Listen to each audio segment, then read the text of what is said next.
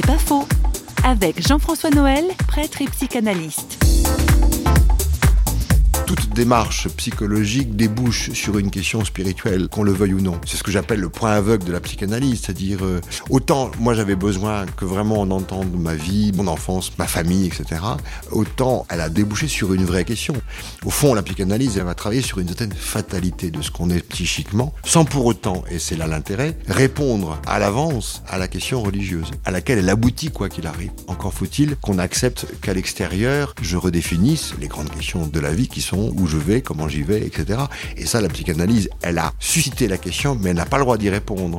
Or, s'il y a de l'inconscient entre ma mère et mon père, et entre ma mère et moi, etc., et entre chaque personne que je rencontre, pourquoi y aurait-il pas d'inconscient entre Dieu et moi? C'est pas faux, vous a été proposé par Parole.fm.